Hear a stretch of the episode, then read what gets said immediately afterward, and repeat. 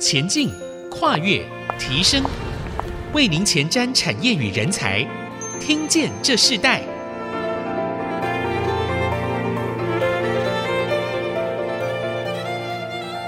欢迎收听《听见这世代》节目，我是主持人郭兰玉。这个节目同步在 Apple、Google、Spotify 和 KK Bus 上架。如果你在 Podcast 上收听，欢迎按一下订阅，就会每集收到我们的节目。收听是越来越方便。喜欢我们的节目，也欢迎到以上的收听平台评五颗星，并留下你的心得，给我们支持与鼓励。我们知道这几年台湾政府一直在推动光电产业和农业的结合，因为绿能已经是一个趋势。今年是二零二三年。但如果我们去想象二零三二年的台湾农村，在光电产业的投入之下，会成为什么样的面貌呢？那我们看到许多的光电业者、农业耕耘者，他们已经不断的在结合，如何在绿能农电的共生到绿能农电的共融、低碳循环永续，要怎么样的在台湾的农村实践这个绿色经济哦？我们已经发现许多有成果的业者，甚至成为一个产业供应链。今天针对这个主题呢，我们特别邀请到来宾是兆阳农产科技公司哦，他们是于二零一三三年的十二月成立兆阳绿能园区。嗯，他们主要最重要的推动就是环境教育和饮食教育的使命。同样的，他们也将这个绿色能源的发展落实于农业经济，并将农业经济从过去的为辅成为为主的这样子的一个产业，不断的在农电共融里头发展出一个新的经济。规模成为一个新的企业责任的永续经营的方式。我们今天特别邀请到兆阳农科的董事长邱信富邱董事长来到我们节目现场，跟我们来分享他如何将农电共融带出台湾新的经济农作价值。啊，我们先请邱董事长跟我们的听众朋友问声好，邱董你好。哎，主持人好，还有各位听众朋友，大家好。呃，认识邱董也呃有很长的一段时间哦。嗯、我常常在他的公开的 Facebook 或是他自己所创立的朝阳农科这个产业里头呢，看到他哇，这几年他得到非常多的奖，而且他所经营的事业是越来越好。最特别的是，他所做的就是现在最重要的一个议题哦，跟这个绿色农业、跟绿色能源都有相关性的这样子的一个产业。好，他好像跑在前头。头一样，那所以我们今天在这个节目中，我们特别邀请到他来，在华人的这个呃农历新年的期间里头呢，我们特别请他来跟我们谈食农环境哦，这样子的一个议题。那当然呢，我我们在谈到呃你自己所经营的这个兆阳农科之前哦，请邱董来跟我们谈一下你自己本身的经历，你是怎么投入到跟绿农绿电有关系的产业，而且这两个结合的这么好。哦，这个绝对是个偶然。呃，我学校毕业之后，我就在金融机构服务。那金融服务业二十年，所以其实要转业到这种产业啊，其实是一个一个偶然。就在二零一二年，刚好有朋友邀请我来投资，那我就觉得，哎，农业跟太阳能的结合有道理，因为它可以让这个土地啊多元的发展。那我本身是农家子弟，对农业啊，呃，觉得很亲切。我们也很想为农业做一点事，那我就接受了这个邀请，我就投资。那最后我就觉得，哎，应该要来经营，所以我就跳进来经营。嗯，所以那时候其实同时呃邀请你这个创业的这个对象，他们本身就是在太阳能，在这个食农这样的农业环境里头，一开始在设定创业的定位嘛。应该是这样，这个公司的设立啊，是以农业结合太阳能为主题。但是，我想我们的股东主要的成员都是在太阳能方面的发展。那农业呢，我就觉得需要专注的来做，所以我就决定毛遂自荐了，我来经营。嗯，你说在二零一二年开始嘛？是。那时候其实整个呃石农环境教育还没有真正的开展起来。那甚至在这个讲到太阳能这个绿能的部分里头，大家都知道应该未来要这么做。是。可是那时候谈到的清洁能源、洁净能源，甚至近零排放这样子的议题并不多。是。哦，很多人都知道未来性这件事情是非常重要的。可是，在那个时间你开始做的人并不是这么的多。那你当初一投入的时候，你自己经历一个什么样的一个过程？我那时候想法很单纯，因为我家在台南种，我哥哥在种了，他退休了在种田。那每次回家啊，都会提到，哎，这个菜我们家自己种的，不用农药。所以在农药这件事情啊，对我来讲就很敏感。所以我就说，哎，我来做农业，我不要用农药，因为农民在生产很多都是用惯性农法，就是用农药来照顾啊，病虫害啊，各种为了要有收成。那当然，它就会某种程度会对环境、对人的危害是存在的。所以我就觉得，我来做农业，我必须要做一个安心健康的农业。所以那时候我就想来做这件事。嗯，那我们知道兆阳农科其实真正的基地在云林，对不对？对。你说你是台南人，那时候没有选择台南，而是选择云林的主要的原因是什么？因为我是被决定的，不是我要决定要去哪里，而是有人邀请我去，那就在哪里了。是，呃、你后来进到云林这个环境里头，你看见它有什么样的优势？我觉得应该是说有什么困难？对，我觉得我算是一个比较理想化的人，哎，我想要这样做。那如果不这样做，我就不做。好，那当时遇到最大的困难是什么？我觉得环境啊。在那边，你看，在麦寮，他有一个最大的印象就是六亲在哪里。那我们要做这件事情，感觉上好像有很大的落差，或者说对比。那其实很多人都说。你觉得在这边可以做得起来吗？我说我也不知道，但是我就做了就是。是你你那时候第一个挑战，你说因为他在六轻的旁边嘛，哈附近，那他要往一个绿色发展，其实不容易的。那时候你自己做了哪几个决策，让这件事情开始在你的这个朝阳农科的这个产业中定下非常好的基础？我觉得第一个就是我不管外面的环境或看法，我只做我自己想要做的。那我想要做的，其实第一个就是做不用农药、不用化肥的农业，然后所生产出来的是好的，是品质好的，对人体健康有帮助的。我觉得我那时候对农业的想法就是这样，所以在种植方面我就是这样的讲究。但是种出来是一件事，要销售是另外一件事。为了销售，我就想了很多很多的发展，所以我就觉得想要做环境教育。因为我们绿能跟农业结合，最适合做环境教育，所以为了做环境教育，我们来设立了休闲农场，然后做食农、做环教。所以那时候是为了销售农产品的思考来发展，我应该做这种体验式的教育，所以才这样的发展的架构。是我们知道去年通过了这个食农教育法哈，正式核定了。那其实推展食农已经是一个很长的时间。你刚刚提到说，你为了推展食农教育，所以你做了一个农场。你最重要的一个经营的基础是什么？我觉得在食农大家，我想大家很清楚，就是说实在地了，生土不二。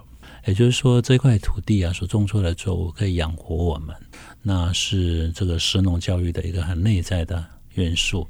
那就我来讲，我觉得食农教育啊，不是你认识这个作物，认识那个作物。我觉得是认识我们如何种出一个好的作物，它的态度是什么。例如说，农药这件事情是普遍都看到的。那农药你要不要用？这个跟消费者很有关系。我们在市面上选择蔬菜啊，你还能辨别说有没有农药？其实大部分都是用农药照顾出来。农药照顾出来不是不行。但是我们严格来，我个人我严格希望我不要吃到有农药种出来的菜。那所以我那时候希望我在食农方面，就是第一个生产的是品质要好，而且健康要好，不是没有价值的作物，要有价值的作物。第二个怎么吃啊？例如说我们做加工，我们做餐饮，然后日本有食欲，然后食欲法，其实就是。很讲究来源、烹调过程不可以添加。那我们在做加工的时候，就强调天然健康不添加。所以食农教育除了对环境是要友善之外，我觉得对人要健康。所以我那时候我们叫做绿色经济啊，它我有一个 definition，就是说对人、对土地、对环境，希望都是正面的。这就是我对食农教育最深的内涵。那如果要达到这件事情，就要让他看到你是这样照顾的，你是这样制作的。你来看啊，其实现在来看就是永续一种低碳的概念，然后带进健康的生活。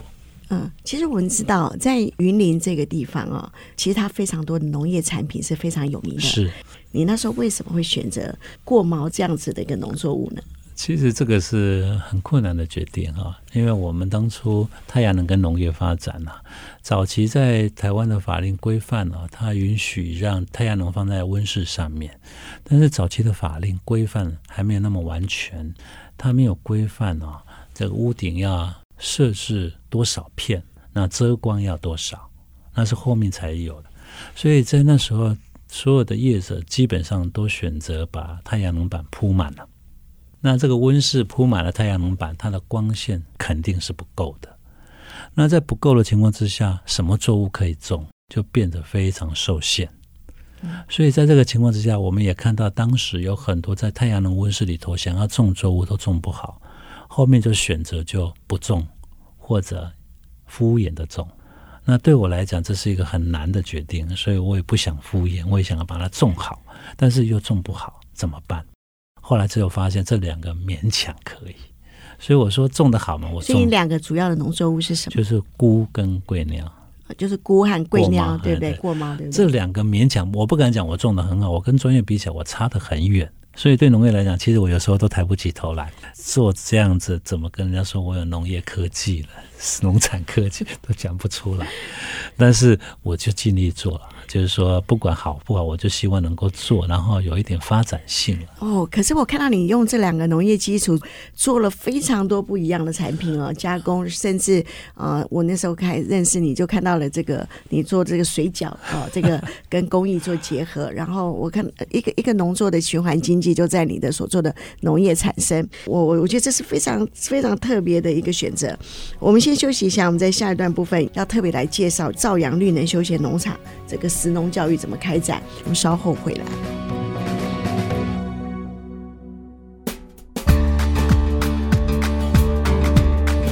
各位听众朋友，大家好，我是兆阳农产科技公司董事长邱信富。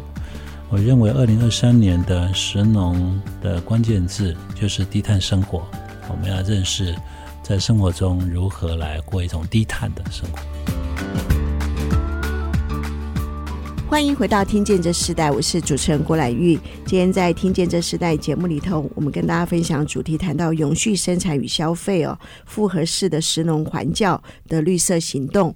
那在这个热门议题当中，这些产业要如何发展？甚至他们已经投入非常长久的时间，在呃农业教育、呃农业科技的过程里头，他们如何从过去的扎根到现在逐渐的产生呃产业的整个供应链，对台湾来讲。这是一个非常重要的一个绿色农业的一个品牌的起造的时刻。那我们今天针对这个主题，特别邀请到来宾是兆阳农产科技的董事长邱信富董事长来到我们节目跟我们分享哦。刚刚我们在前段部分提到，二零一二年的时候你就投注在绿色农业、绿色农业科技啊这样子的一个环境里头。我们是不是可以谈到，因为你自己在食农教育已经推展了非常多年？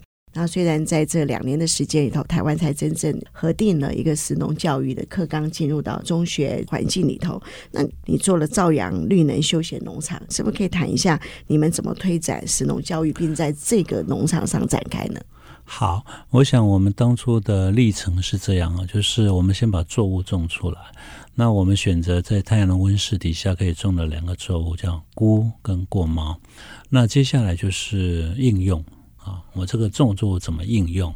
那我觉得我在种的过程中，不敢讲非常的好，但是至少我们用最最干净的去种了啊。例如说，我们用逆渗透的水去照顾菇，所以出来的品质是好的。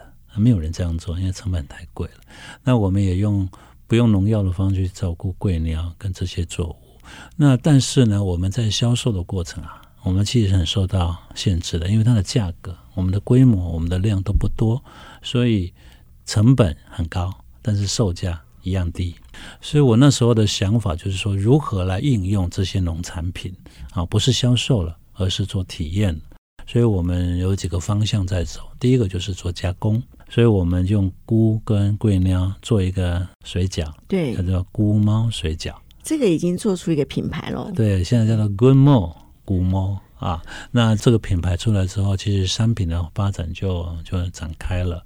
但是这个品牌还是有一个地方，所以我们这个农场啊，是一个休闲农场，绿能休闲农场。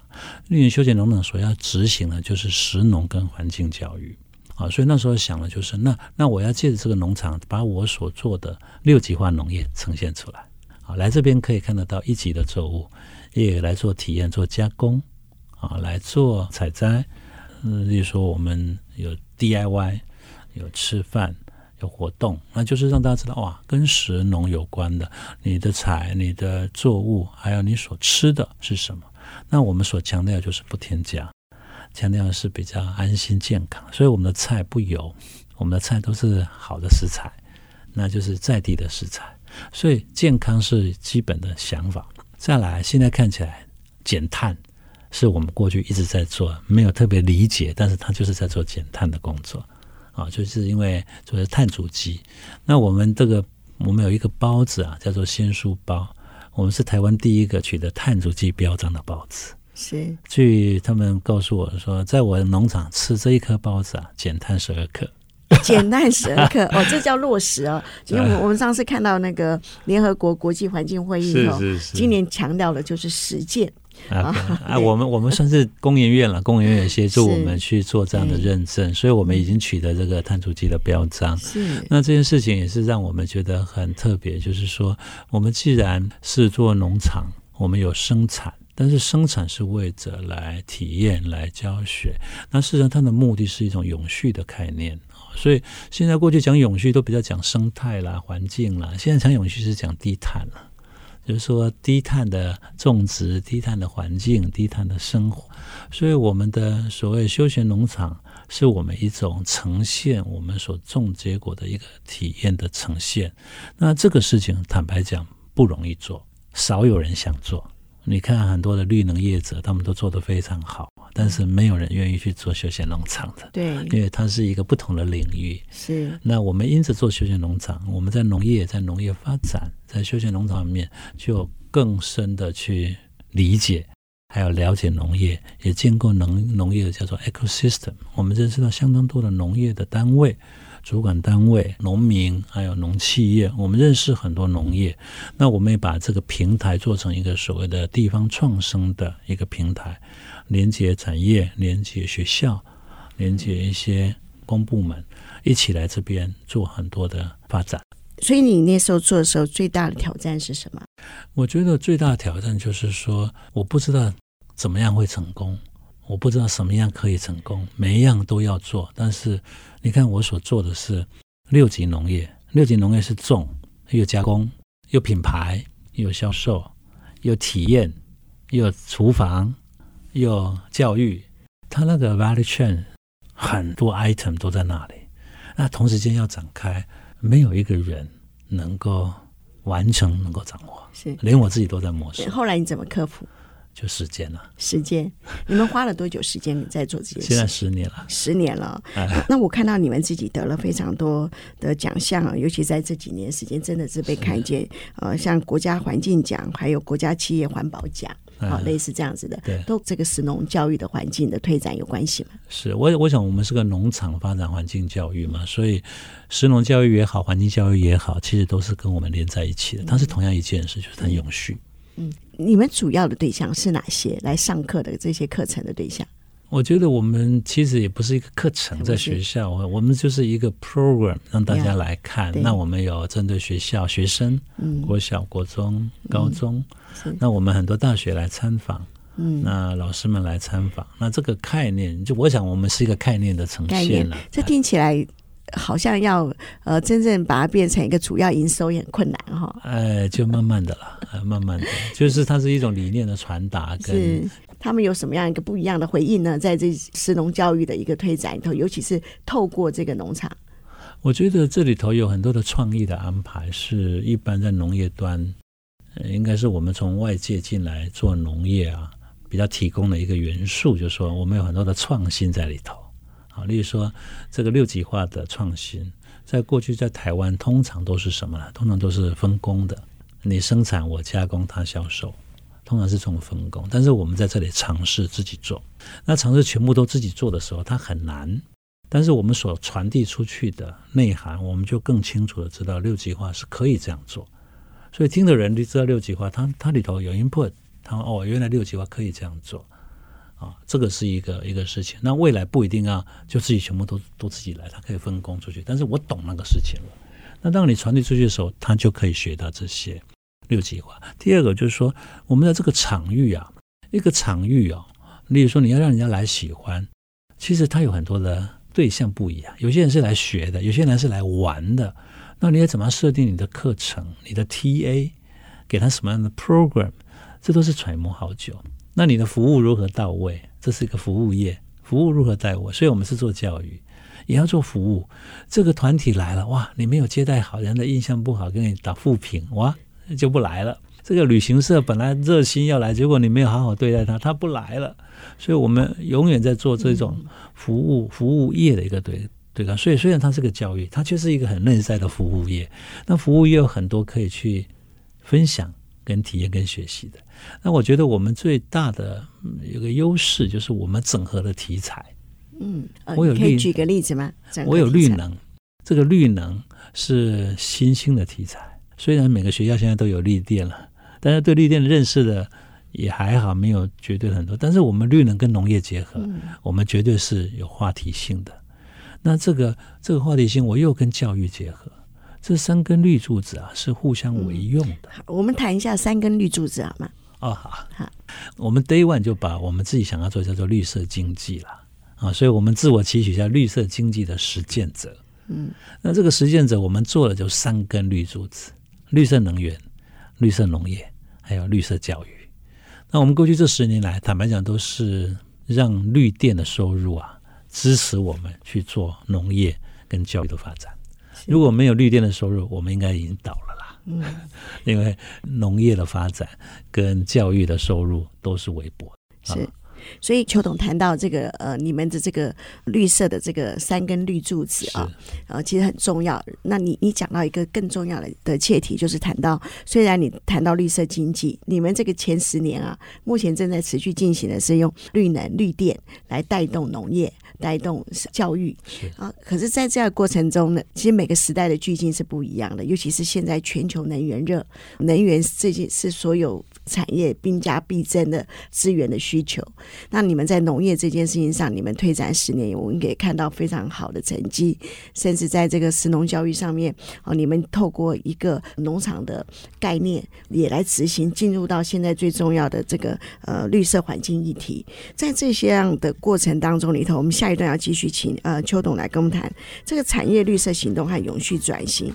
以兆阳为例的话，你做了哪些不一样的一个转型？我们先休息一下，我们下段回来。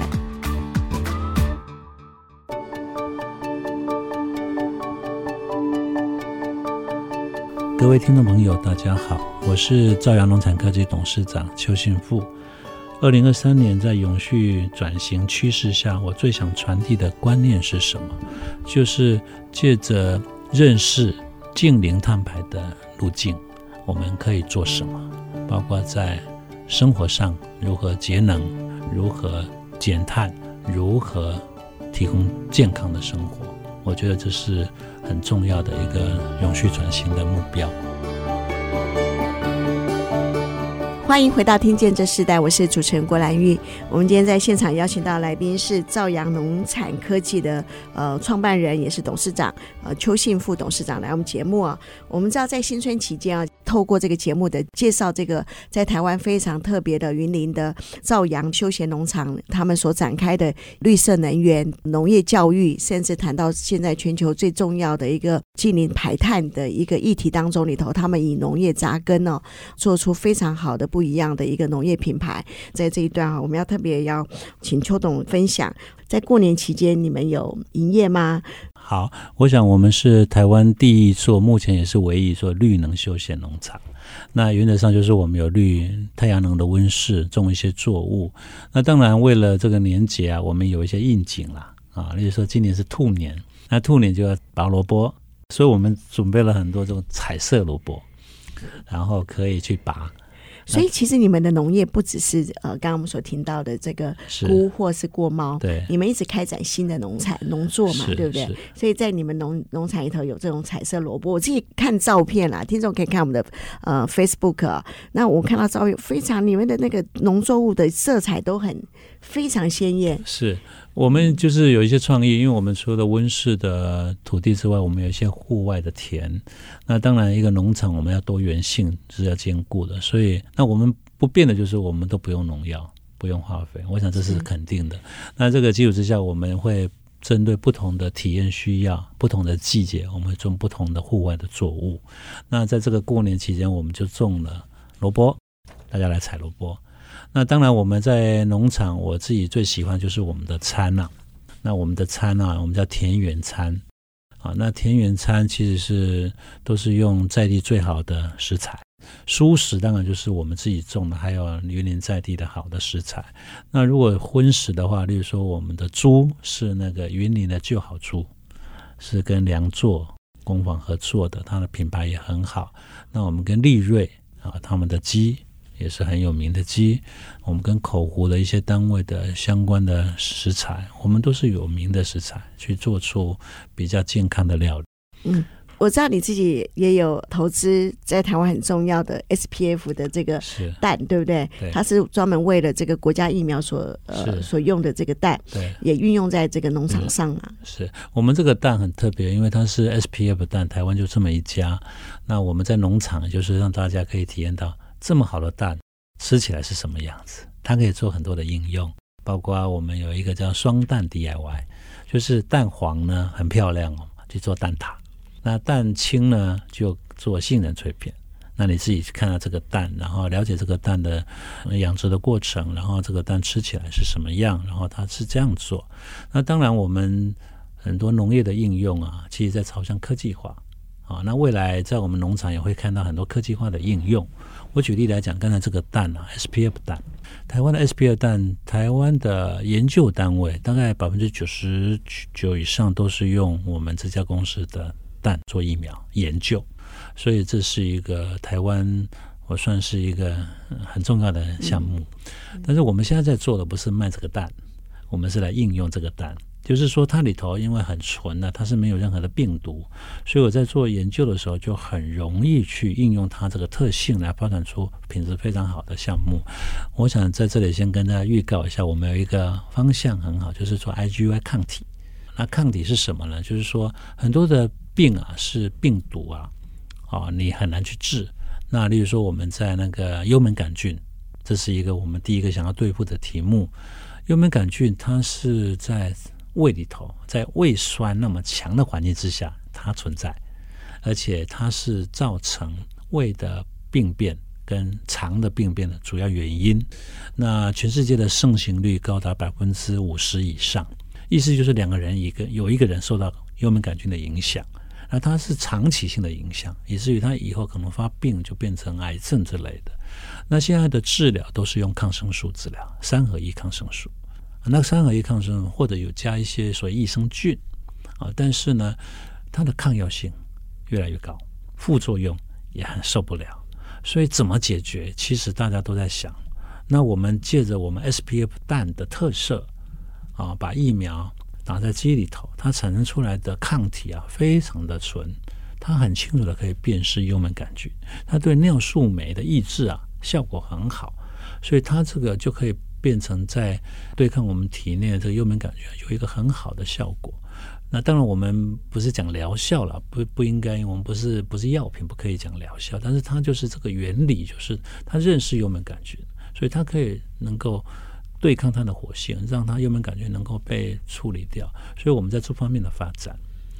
所以在照养这个农科里头，除了农作之外，你们也做了农农畜的这样子的产业。其实真正的一个走向仍然是一个以科技哈，农业科技转型是是这样子的方式来做。那我们刚刚在前一段部分，我们其实曾经有谈到，就是说你的呃绿色三根柱子里头，你现在是用农电来带动带动农业，带动呃教育环境嘛。那在这个过程当中里头，我看到你自己仍然是以呃未来农电仍然是一个很重要的一个关键，可是你会将农业的基础、农农畜的这个基础重新改变它的顺序。是，也就是说，我们这段时间农业也得到一些培养了。啊，例如说我们这家蛋的公司，它借着这样的发展，它就可以会成长。那我们农业啊，为了要让它有更发展性，我们也成立另外一家公司，把人才集结过来，我们找出一些觉得很有竞争力的农业项目，然后来发展。是啊，所以这就是我们在农业端这几年来说累积的一个成果。嗯，啊，大概就是农业不仅是只有来休闲、来体验、教育，它也可以有发展性。那发展性所带动的一个影响力会逐步扩大。是，所以赵阳怎么跟这个这些产业连接？你刚谈到就有点像是绿色产业链。是，这个绿色产业链是不是可以透过一个比较有脉络的方式跟听众分享？好，我想我们过去三根绿柱子了，就是把绿能的收入来发展农业跟教育。那我觉得教育啊，比较后面再讲，农业端它发展性很大，就是我如何找到好的项目去放大去发展。这个是过去我们所努力的。那目前我们确实也有两家公司，一个是在蛋方面，一个是在农业品项方面，都有不错的发展机会。好，这就是我们的一个概念。那教育端呢？其实我们现在正在做整合的工作，我们在结合产业、结合公部门、结合学校做 ESG 的推广。啊，因为现在 ESG 是一个主流的课程，那我们这个场域，我们的题目刚好可以让各级单位来。来了解、来参访，因为我们有农耕店，有 ESG，所以基本上大家就很容易理解啊。因为其实教育是非常重要，达到今年碳排的一个很重要的任务。那我们借着这个地方场域所提供的元素，公部门、学校还有企业界都可以来参访，甚至我们未来甚至可以跟企业界紧密的结合，就是企业界所需要的绿电，我们可以来提供。他除了买绿电，他还可以买我们的农产品，还可以来我们跟我们联盟做 ESG 的体验教育。你们就把这个绿色能源跟你们的农作产品变成一个组合了。是，哇！未来期待这样。我没想过能源跟农作可以这样结合在一起，甚至跟你们的品牌是合在一起，它就是一个组合包哈。是。如果我们听众朋友他们现在到了朝阳休闲农场，可以看见你现在所说的，或是亲身体验到吗？我觉得局部，局部，因为我们有一些还在秘密的进行，还在秘密进行啊。但是我想越来越看得到，我们有一个示范场，应该在第二季以前会完成。第二季，那到了之后，你就看到我们新型一代的太阳能的农业跟温室的结合，它如何启动未来十年的长期发展。我想需要一点时间，但是我们已经在预备了。是哇，听起来，嗯、呃，我们没想到从农业的开展里头，真正我们看到农业绿电还有食农教育都可以结合在一起哦，成为一个新的产业的很重要的一个，在台湾这是一个非常特别的环境，可以可以造就这样子的一个产业的发生，对不对？其实我觉得我们很、嗯、很希望做一些事情哈，所以除了刚才所讲三根绿柱子，其实我们架构一个平台啊，其实跟地方创生有关。地方创生哈，我们今天没有机会来谈到地方创生，但我我想，呃，这么精彩的议题，我们下一次再邀请邱董来谈到这个地方创生的部分哦。全部你现在的基地都在云林嘛，对不对？目前、呃、未来会在各县市各县市开展，就是一个复制的方式。呃，但是它不是全面，不全面，是局部的。嗯，我我觉得邱董事长很特别。不管怎么做哈，他就像他说的，他虽然是农家子弟出身，但他真正还是经营一个企业啊，在这个这这个全球企业的这个环境里头，这么竞争过程当中，我仍然看到他开创出一个新的道路啊，这新的道路可以成为这个台湾很好的对外推展里头也很好的模范。所以台湾除了半导体之外哦，我们最近在我们的节目不断不断的跟分享，从农业、从绿能、从环境教育都可以开展出一个代表。这个国家很重要的一个新产业。那我们今天非常谢谢邱董啊，来到我们节目跟我们分享。那也提醒所有的听众朋友，如果你要去朝阳休闲农场来观光的话，一定要先预约，打个电话预约，打个电话预约哈，大家可以在这个粉丝页上可以看到这个电话的联系方式。那今天的听见这四代，我们也祝福所有的听众朋友新年快乐。哎，听众朋友新年快乐。好，那我们下次再见，拜拜，拜拜。